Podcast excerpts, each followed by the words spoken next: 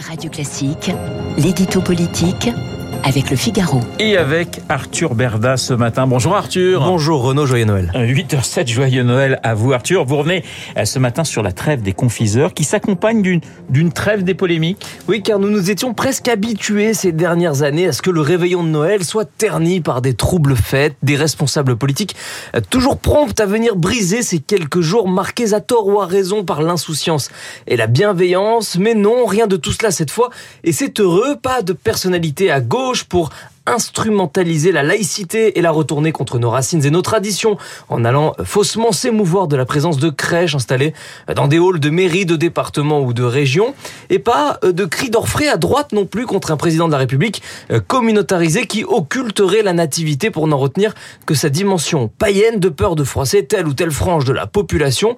Une critique à laquelle, il faut le dire, Emmanuel Macron avait pourtant étonnamment prêté le flanc en 2019 et 2020 en ne faisant pas l'effort de souhaiter un joyeux Noël aux Français, erreur qu'il n'avait pas commise en 2017 et 2018 et qu'il a ensuite rectifié dès 2021 et encore ce week-end. Alors vous voulez dire que la politique s'est figée le temps des fêtes? Eh non, au contraire, le débat public a pleinement repris ses droits et c'est très bien ainsi. Résultat, nos élus ont pu continuer à s'intéresser à de vrais sujets ces derniers jours malgré les vacances, comme le projet de décret sur la réforme de l'assurance chômage par exemple, dont la version finale vient d'être révélée par l'agence de presse spécialisée AEF et où l'on découvre un nouveau durcissement des règles, lequel, quoi qu'on en pense sur le fond, a suscité la colère des oppositions et des syndicats, bref, de la discussion, bref, rien de plus sain, de plus normal et donc de plus souhaitable dans une démocratie. Et pourquoi ce n'était pas le cas euh, par le passé? Eh bien parce que nos institutions étaient ainsi faites qu'elles obligeaient les différents camps à se raccrocher aux seules branches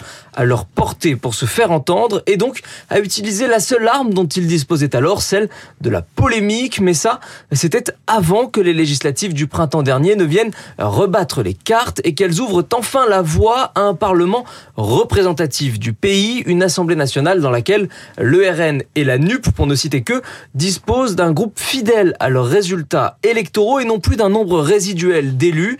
Alors, après six mois, il est peut-être encore un peu tôt pour dresser un premier bilan de cette législature sous majorité relative, mais il est en revanche temps de tirer au moins un enseignement.